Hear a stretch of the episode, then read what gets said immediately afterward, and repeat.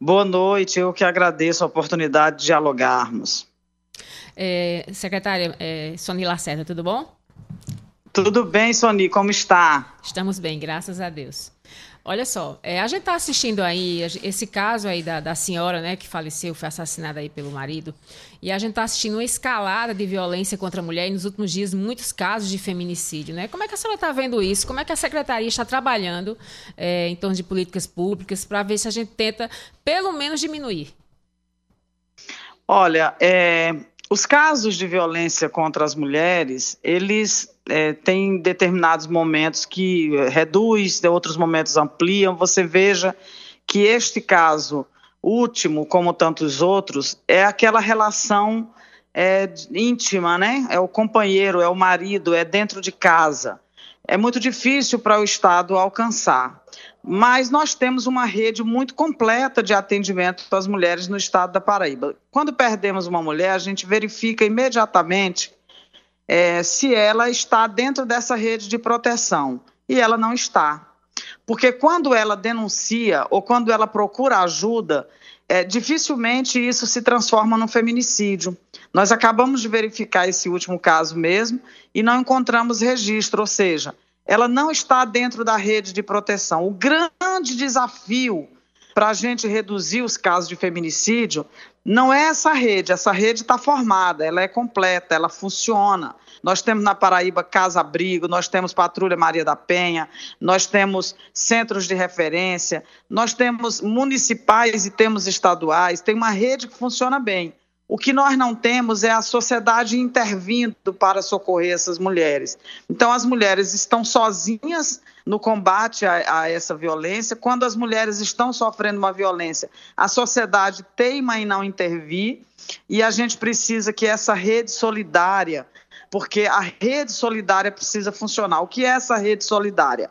É a rede que implica em é, os colegas de trabalho, o vizinho, o familiar, os amigos mais próximos, que tem notícia. Porque quando a gente vai investigar, quando a polícia começa a fazer o trabalho, essa mulher não fez a denúncia. Mas na hora que a gente começa a fazer as investigações, a gente sabe que é essas pessoas mais próximas todas elas sabiam da violência sofrida, mas não ajudaram no processo da denúncia, não fortaleceram essa mulher, não ampararam, não estimularam essa mulher a procurar ajuda. É isso que precisa funcionar, é a sociedade tomar para si. O Estado tem que fazer a parte dele, é bem verdade, e está fazendo.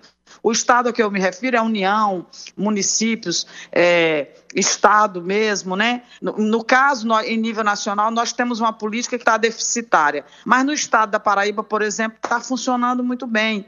Tá, estão todos ativos esses serviços, os serviços estão interiorizados, mas a mulher não busca ajuda. Porque o feminicídio é o ápice dessas violências. Mas essas violências, elas começam é, com violências, é, digamos, menos severas, né? Então, são os xingamentos, são os empurrões, são os desrespeitos, aí vai para o tapa, e isso vai num crescente até chegar à violência. A ameaça, a gente costuma dizer, quando o sujeito ameaça, isso pode se transformar de verdade num feminicídio. Então a gente precisa que essa rede funcione. E claro, a gente tem que ampliar também a educação nesse processo. Nós já temos um trabalho forte com a Secretaria de Educação, mas a gente precisa ampliar esse processo de fortalecer o entendimento de nossas crianças desde a mais tenra idade de que o caminho da violência é a barbárie e não deve servir a nenhuma sociedade. Secretária, pegando, secretária, pegando um gancho desse, desse caso que aconteceu em Campina Grande, como o Sony relatava agora há pouco, são diversos casos que estão acontecendo não só na Paraíba, né, Sony? Se diga, diga-se de passagem.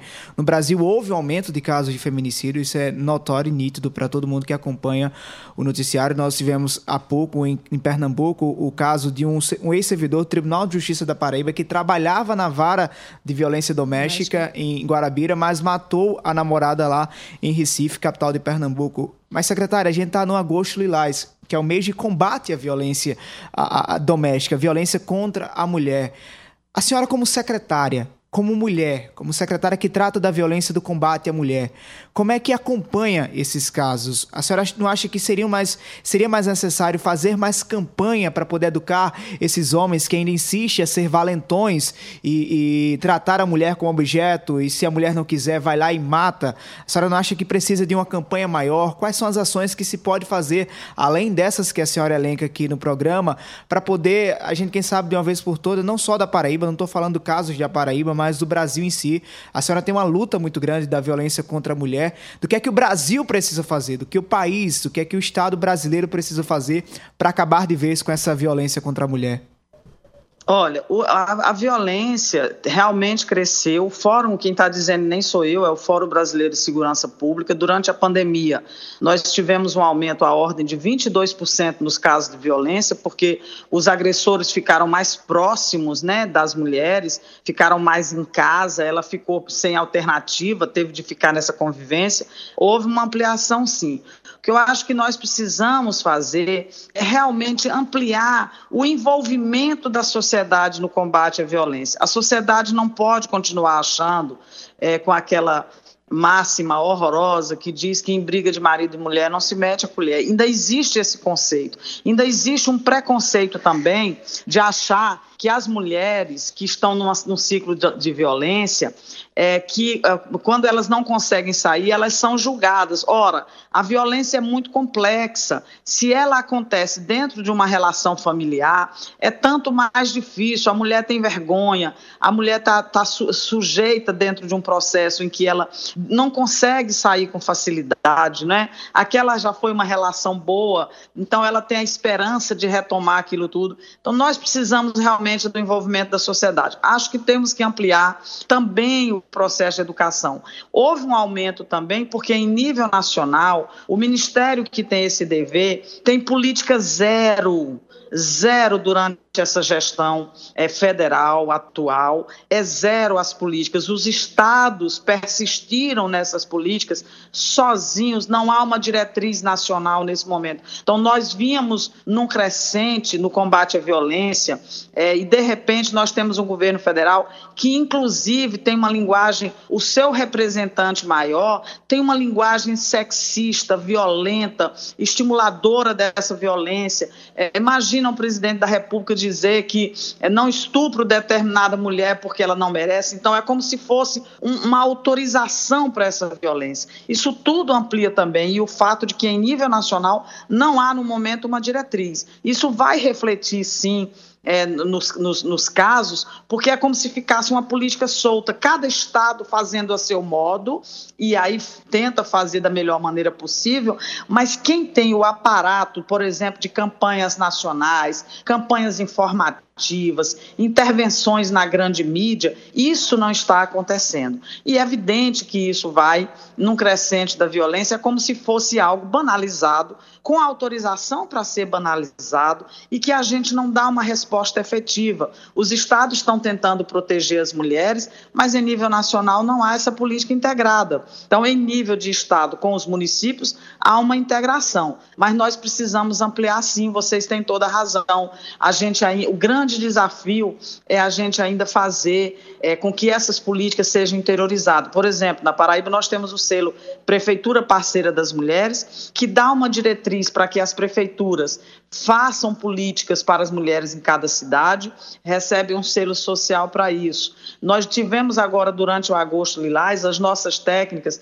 estão praticamente esgotadas, percorrendo vários municípios, interiorizando essa política, levando informação, capacitando as redes, né? Essas redes que estão lá, CRAS, CREAS, conselhos tutelares, regionais de ensino, regionais de saúde, nós temos feito um trabalho hercúleo nesse sentido, de capacitar para que essas pessoas lá na ponta, esses agentes públicos, sejam multiplicadores dessa linguagem, dessa cultura de paz, dentro do lar e fora do lar também. Mas nós precisamos muito mais. Nós precisamos que a nação o país tome para si essa responsabilidade como uma diretriz nacional de estabelecer campanhas informativas fortes, na grande mídia, nas escolas. Ora, enquanto isso, este é um governo que está discutindo o que eles denominaram de política de gênero, ou seja, é, como é ideologia de gênero, que ideologia de gênero nem existe. Então, eles chamam de ideologia de gênero aquilo que poderia ser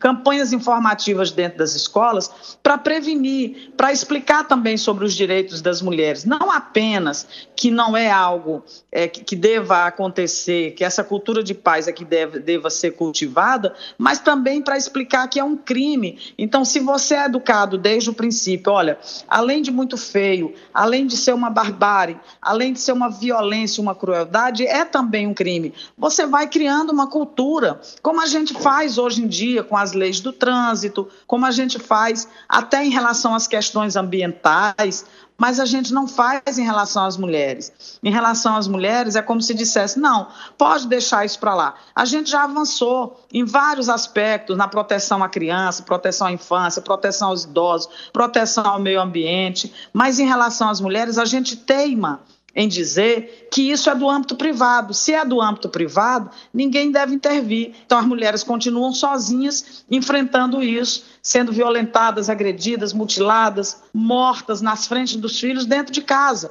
Porque é muito difícil para o Estado alcançar. Quem é mais facilmente chega seria essa voz né, que se propaga por meio dos meios de comunicação, que se propagam nas escolas e que se propaga por meio da própria sociedade, que na hora que escutar uma mulher sofrendo violência, ligar para o 190 ou denunciar no 197, esse simples gesto pode estar evitando um feminicídio mas a gente ainda é, recua. Muitas pessoas escutam, veem, presenciam, assistem e não tomam nenhuma providência. Então a gente precisa que a sociedade também é, dê um basta nesse processo. E é óbvio, a gente precisa de uma diretriz em nível nacional, quem é, que é quem tem muito mais alcance para chegar. Secretária, muito obrigado pela sua Obrigada, participação secretária. na Hora H. Eu que agradeço muito, fico muito grata que se façam esse debate, são muito importantes.